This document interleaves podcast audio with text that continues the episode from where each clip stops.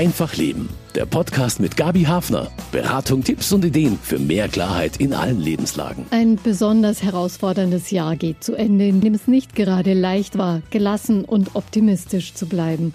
Und wenn das alles mal nicht mehr unser Leben dominiert, werden andere Fragen wieder in den Vordergrund drängen und Antworten verlangen. Klimawandel, Artensterben, soziale Verwerfungen. Trotzdem Lust auf Zukunft haben und die Dinge anpacken, wie ist das zu machen? Ich bin Gabi Hafen und ich habe die Frage nach der Zukunft an Menschen in verschiedenen Funktionen gerichtet und ich spreche mit der Schweizer Psychoanalytikerin Verena Kast über Lust auf Zukunft. Sie beschäftigt sich intensiv damit, wie wir Zuversicht gewinnen können und kennt hierzu überraschende Ergebnisse.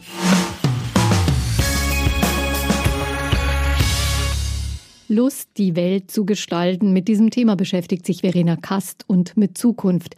Sie ist emeritierte Professorin für Psychologie an der Universität Zürich, Dozentin und Lehranalytikerin am dortigen C.G. Jung Institut, dessen Präsidentin sie auch war. Und sie hat an die 40 Bücher verfasst.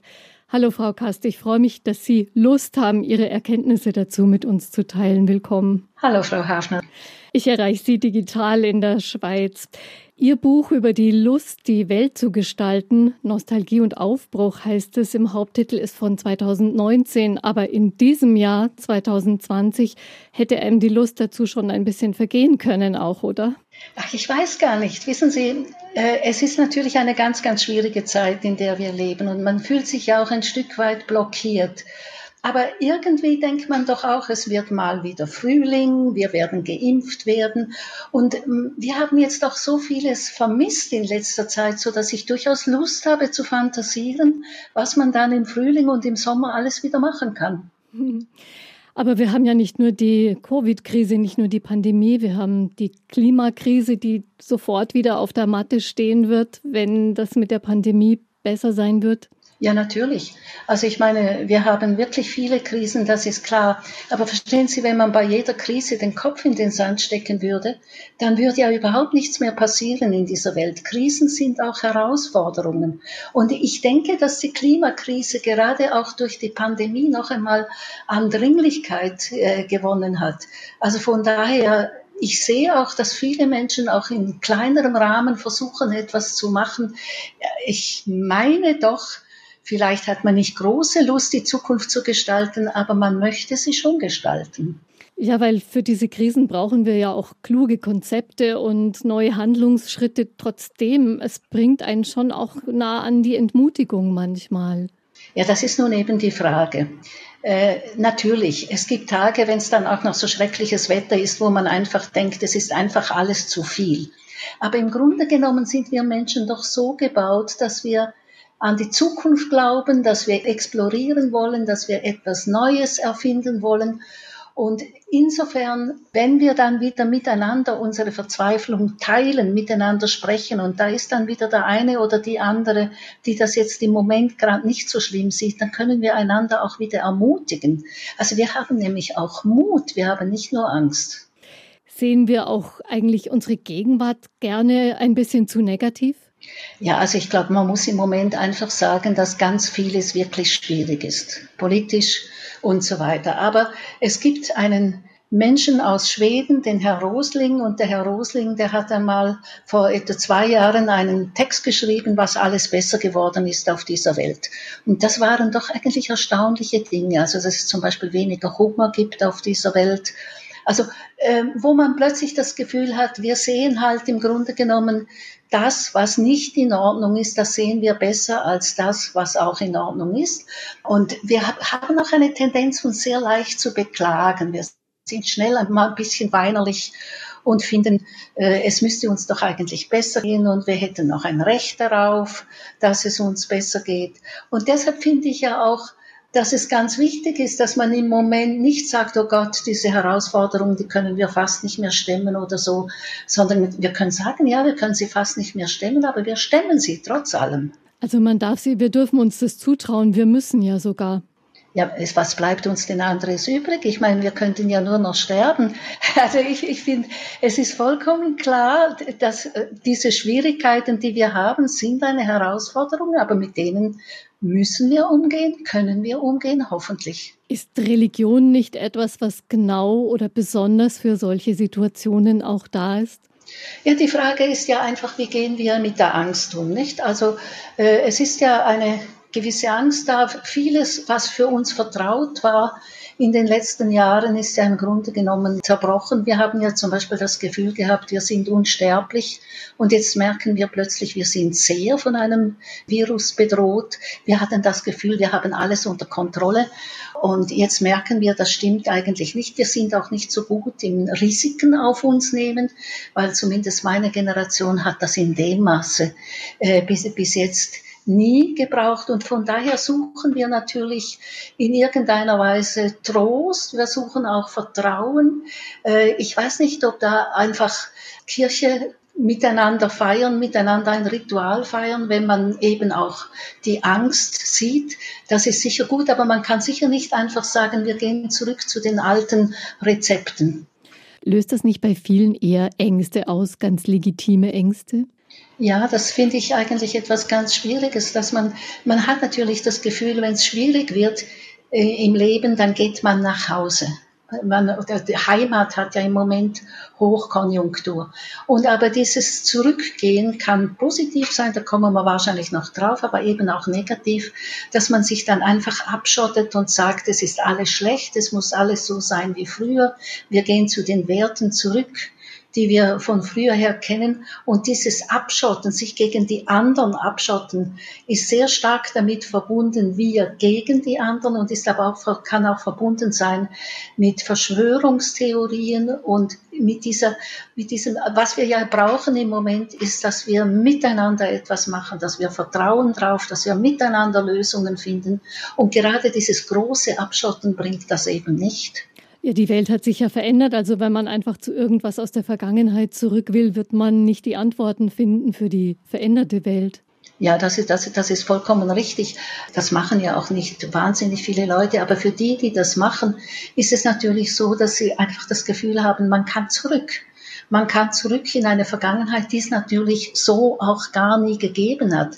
Aber es ist einfach so ein Gefühl von zurück, sich abschotten und, und hoffen, dass irgendjemand das dann schon macht oder noch kritisieren. Politisch gesehen sind diese Leute, die auf vergangene Rezepte, auf vergangene Zustände zurückgreifen wollen, ganz schön laut gerade. Ja, das ist ganz schwierig. Ich finde es auch ganz schwierig, wenn man es dann noch so mit Nationalstaaten kombiniert.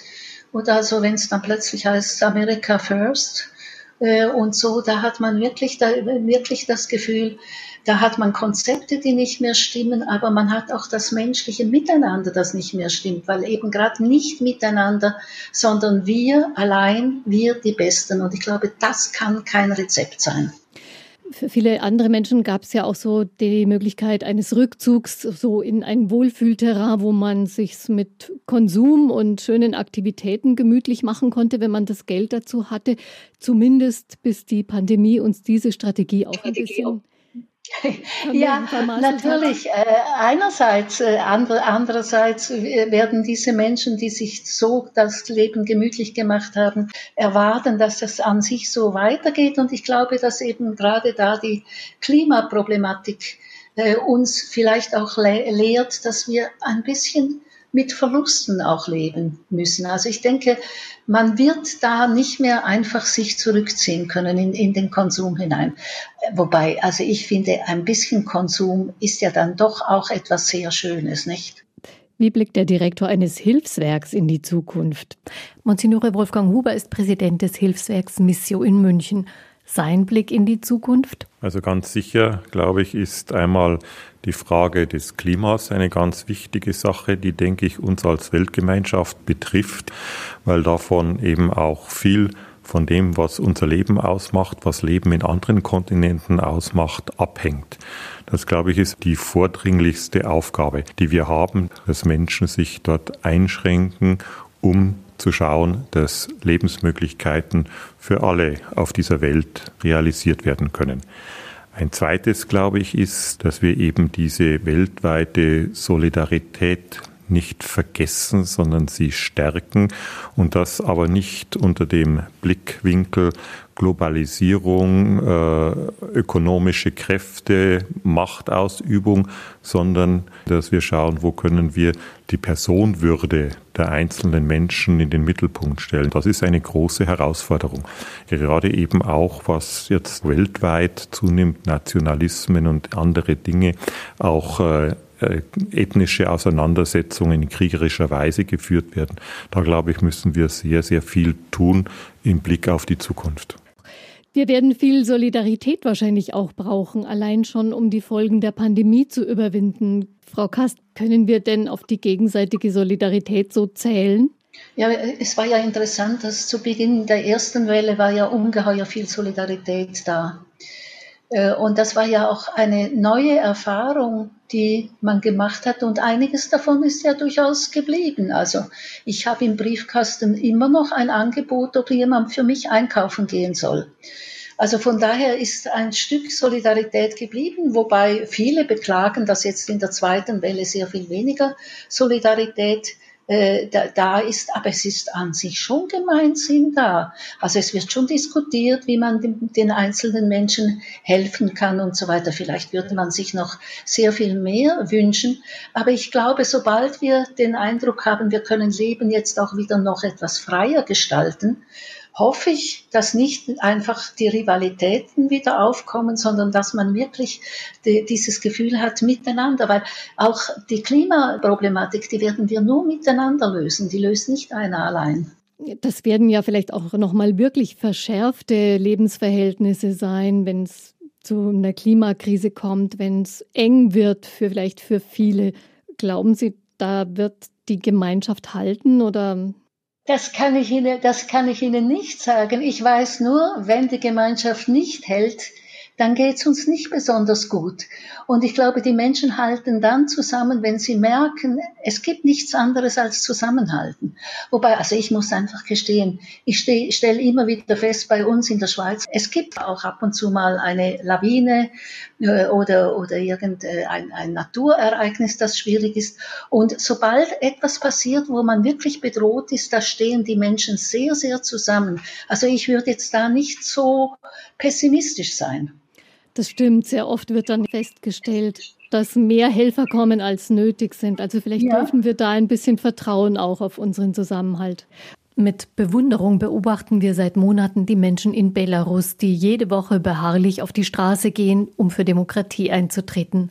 Volja Hapejewa ist Schriftstellerin aus Minsk und für kurze Zeit gerade Stipendiatin in der Villa Waldberta der Stadt München.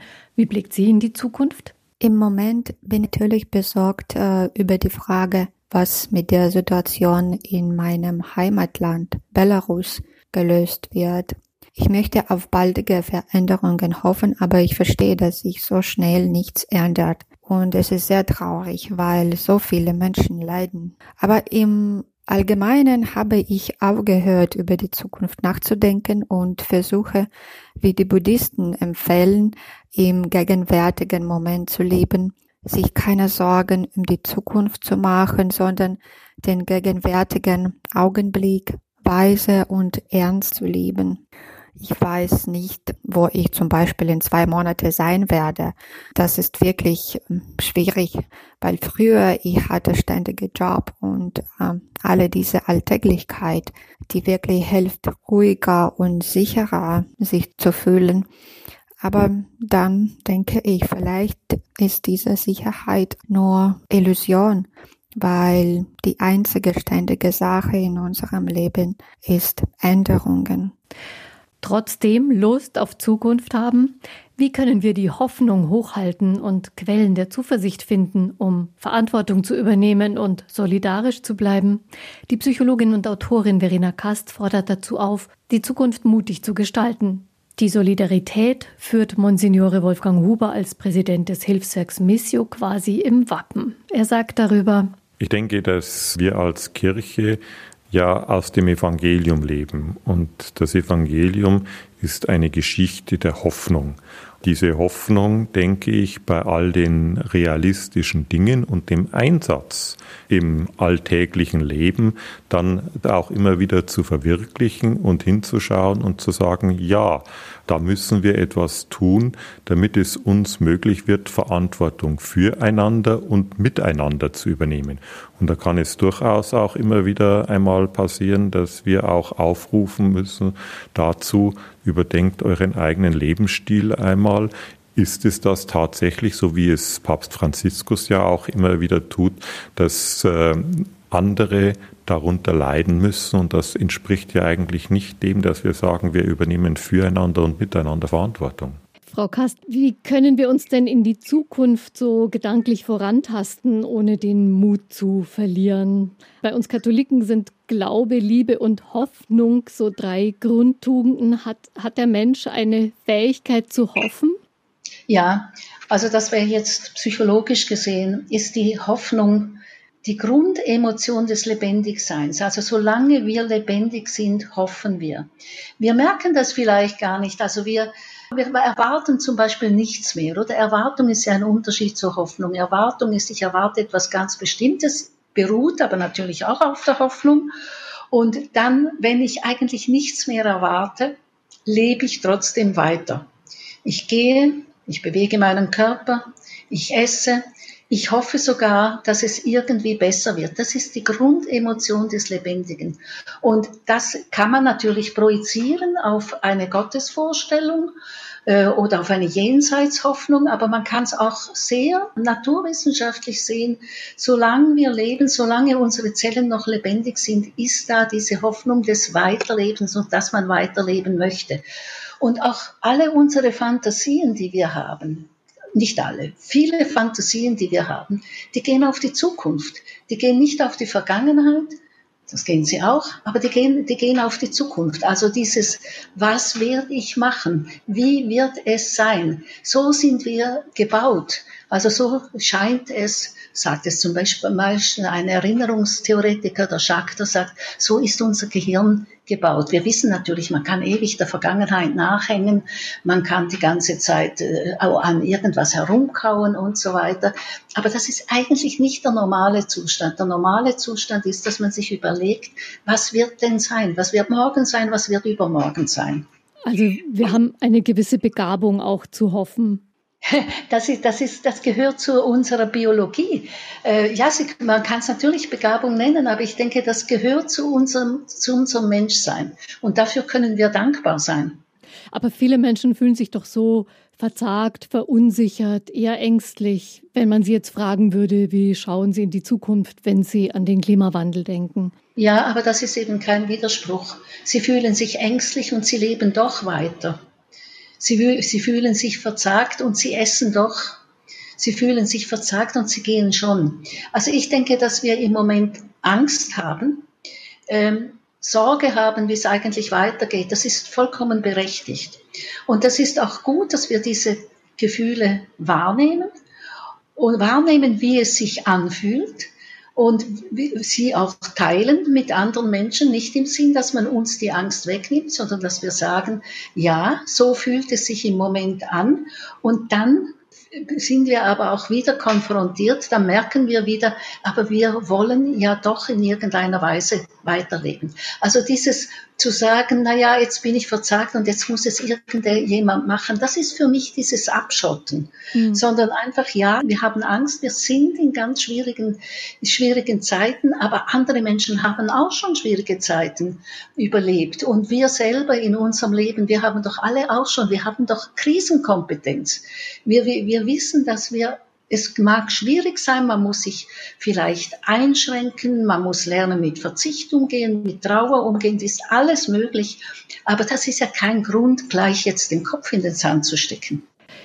Sind uns denn vielleicht durch das veränderte Leben in der Pandemie auch manche inneren Quellen bewusster geworden. Also zumindest die eigenen Ängste, aber vielleicht auch andere Emotionen. Ja, aber es ist einem ja auch sehr bewusst geworden, was einem andere Menschen bedeuten.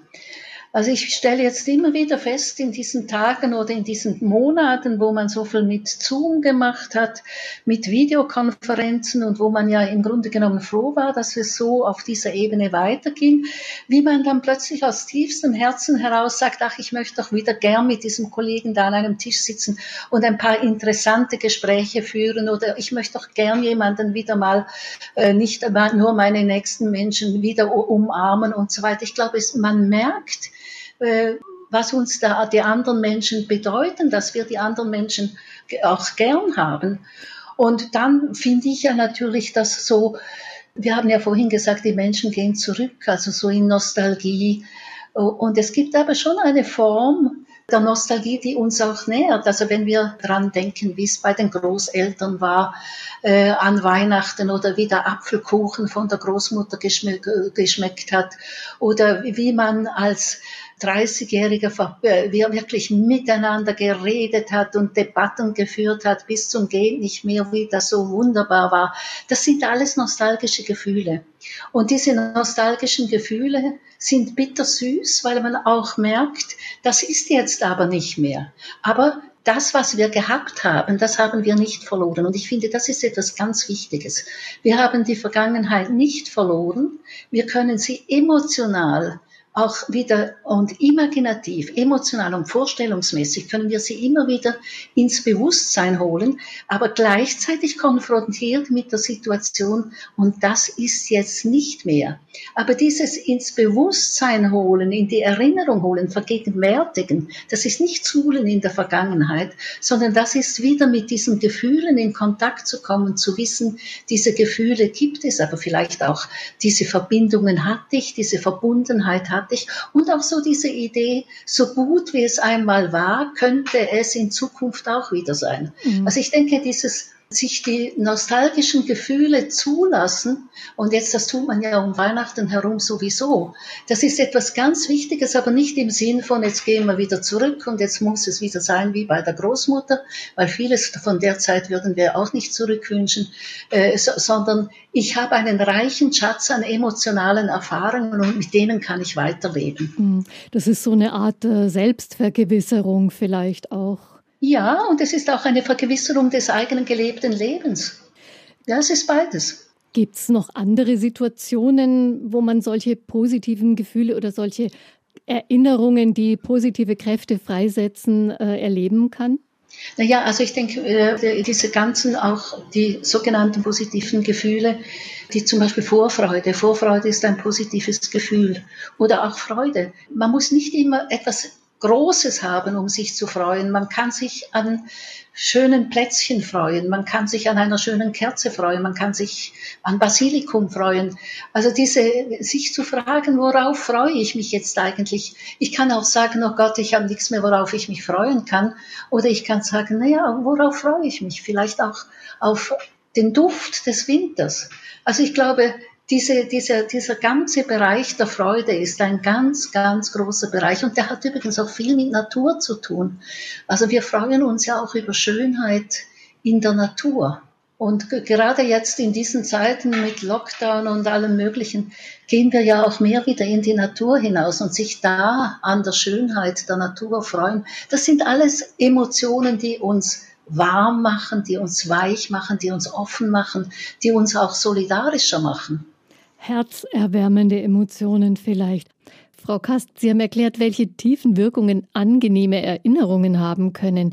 Gibt es noch andere Gefühle oder Erfahrungen, die auch so eine stärkende Wirkung auf unsere Zuversicht haben? Es gibt eine neu beschriebene Emotion, die heißt Kamamutta. Kamamutta und gemeint ist ergriffen von Liebe. Und das ist ein Gefühl, das die Menschen, es ist vor allem Fiski, der das beschrieben hat, das sind, das sind Gefühle, die die Menschen, die das erforscht haben, beschreiben, dass angesichts von einer sozialen Situation, wo etwas, wo etwas äh, Wichtiges passiert, plötzlich sehr, sehr warme Gefühle sind, dass man ergriffen ist von Liebe, von Hingabe, dass man sich äh, zärtlich fühlt, positives soziales Beziehungsgefühl hat, dass man sich verbunden fühlt mit den anderen Menschen, dass man eben auch sehr viel solidarischer ist. Aber es, es ist vor allem auch wichtig, dass es ein sehr körperliches Gefühl ist, also ein Gefühl, wo man, wo, wo, wo man anfängt zu weinen aus Ergriffenheit. Es ist eigentlich das Gefühl der Ergriffenheit angesichts von sozialen Situationen, die plötzlich sehr wichtig sind. Also zum Beispiel der Geburt eines Kindes oder aber es, es kann auch sehr weltlich sein, dass jemand eine Olympiamedaille gewonnen hat und man selber sich als Angehöriger des gleichen Landes sich reich beschenkt fühlt. Also es gibt einen ganz weiten Bereich, wo dieses Ergriffensein äh, von Gefühlen äh, beschrieben wird und eben auch eben man weint oder es, es man bekriegt eine Gänsehaut oder es rückt es läuft einem den Rücken herunter aber die Idee ist wir miteinander. Es kommt ja schon aus einer Idee miteinander. Also Kamamutter kommt auch aus einer Situation, wo zum Beispiel Menschen miteinander eine schwierige Lebenssituation teilen und plötzlich eine Lösung finden. Das äh, Kamamutter kann man auch erleben aus, in, in Filmen, aber auch in, wenn wir uns identifizieren mit Literatur, mit Büchern und so weiter. Also das, das ist ein Gefühl, von dem man, wir eben sagen, es ist ein soziales Gefühl, das dann eben auch merkt, dass man sich sozial besser akzeptiert fühlt, dass man auch die anderen akzeptiert. Es ist ein sehr starkes Wir-Gefühl, auch ein Gefühl vom Teilen mögen miteinander. Also was mir gehört, gehört auch dem anderen. Und ich finde es interessant, dass dieses Gefühl vielleicht etwa seit fünf Jahren jetzt doch immer mal wieder neu beschrieben wird und natürlich dadurch auch, dieses Gefühl hat es ja schon immer gegeben. Es hat nur einfach noch keinen einen so schönen Namen gehabt. Aber ich finde gerade, dass es auch konzeptualisiert wird, dass man sich eh immer wieder stärker fragt, ach so, wie können wir eigentlich dieses soziale Beziehungsgefühl, wie kann dieses gefördert werden? Weiß man etwas über dieses Gefühl, wie das biologisch zu erklären ist. Ich glaube, wir alle kennen solche Erfahrungen und manchmal fragt man sich dann auch, so wie Sie es erzählt haben, bei einem Sportereignis, wo die eigene Mannschaft toll abgeschnitten hat, wo man sich dann denkt, ha, warum bin ich jetzt eigentlich so gerührt bei dieser Medaillenübergabe? Ich habe doch gar nicht so starke nationale Gefühle, also wo man direkt spürt, oh ja, da hat mich jetzt was erfasst. Ich weiß gar nicht so genau warum. Ja, also biologisch denkt man natürlich, dass es aus der, aus der Bindung zur Mutter kommt. Und die, und die Mutter wird dann einfach äh, vergrößert, oder? Das ist dann die Menschen, mit denen man zusammen ist. Das ist auch der eigene kulturelle Raum.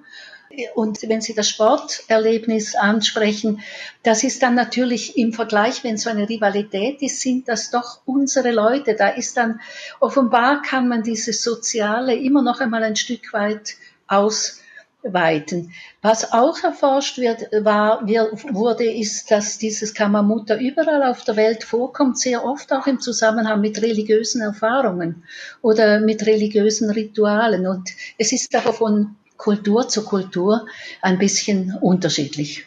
Dieser Begriff Kamamuta, wo kommt er her? Das ist ein Sanskrit-Begriff. Sie wollen ein Gefühl beschreiben, das es bis jetzt noch nicht gegeben hat.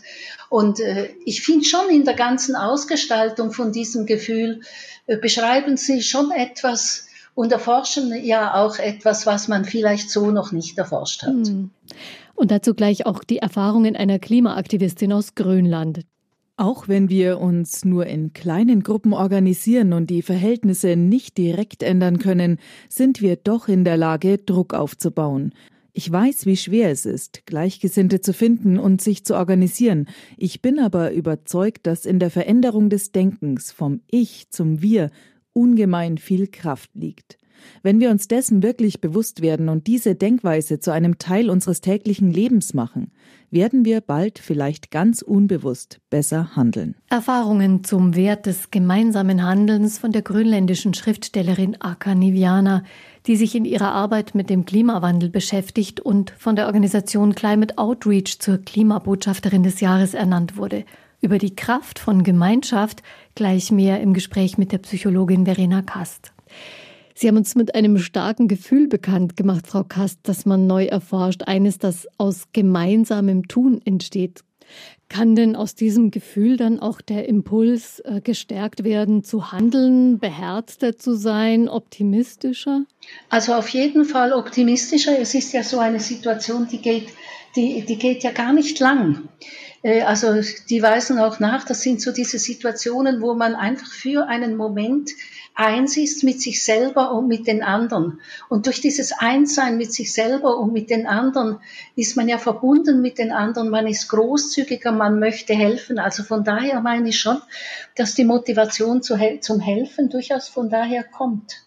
Und äh, das ist nicht nur schön, sondern äh, so eine, solche Erfahrungen kommen ja durchaus auch auf dem Hintergrund von Trauer oder, oder, oder von Trennung. Also diese Geschichten, die, in denen man Kamamute erlebt, das sind eigentlich meistens Geschichten von ungeheuren Schwierigkeiten. Da sind Menschen ganz schwer dran. Sie, sie, man hat das Gefühl, sie können eigentlich kaum leben. Und dann kommt, dann droht noch eine Trennung und dann wird diese Trennung überwunden oder Menschen helfen einander, um diese Trennung zu überwinden. Und das sind so die Situationen, wo man zum Beispiel eben auch über einem Buch anfängt, anfängt zu weinen und sich fragt, ja, bin ich, was mache ich denn da jetzt eigentlich? Und jetzt haben wir einfach ein Wort dafür. Mhm. Also das sind schon Situationen, die einen existenziell auch anfassen, irgendwo tief ja. innen. Entweder etwas Aktuelles berühren, was womit man gerade beschäftigt ist, oder vielleicht eine, eine alte Erfahrung und irgendwie schon etwas, was das eigene aber auch transzendiert, übersteigt. Ja, ich glaube, es ist wichtig, das Wort Transzendenz, aber jetzt nicht jetzt im Sinn von Jenseits, sondern es ist einfach eine Erfahrung, die das Alltägliche übersteigt.